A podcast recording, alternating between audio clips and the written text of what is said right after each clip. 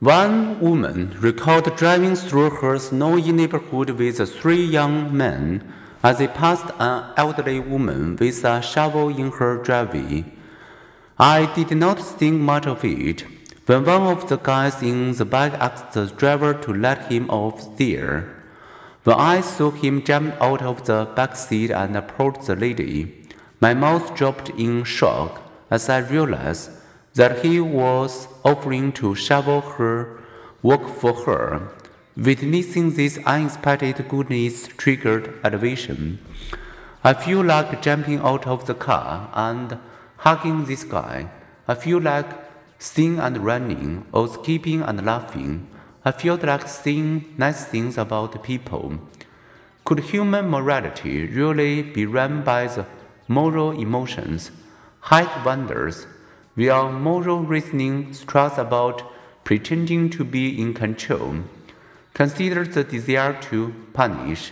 Laboratory games review that the desire to punish wrongdoing is mostly driven not by reason, but rather by emotional reactions, such as moral outrage.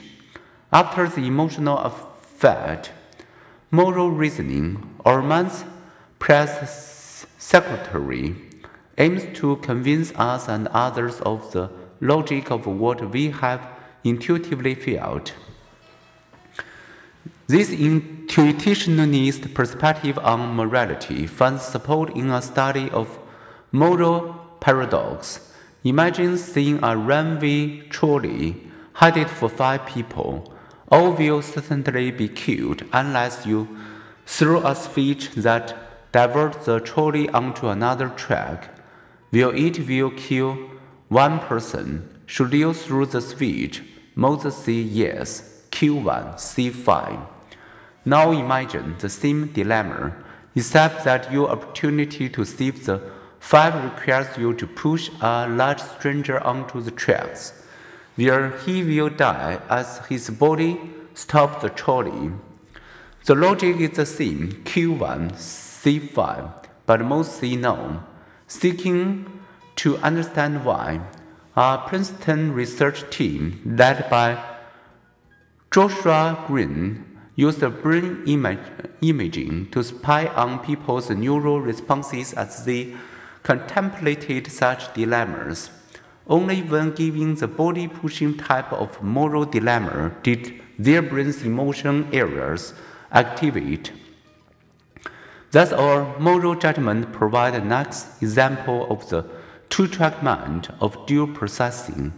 Moral reasoning, centered in one brain area, sees through the speech or intuitive moral emotions rooted in other brain areas. Override reason when saying, Don't push the man.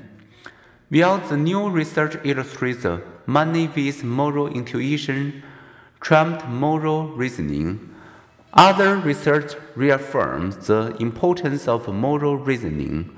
The religious and moral reasoning of the Amish, for example, shape their practice of forgiveness, communal life, and modesty. Joshua Greene likened our moral cognition to a camera. Usually, we rely on the automatic point and shoot, but sometimes we use reason to manually override the camera's automatic impulse.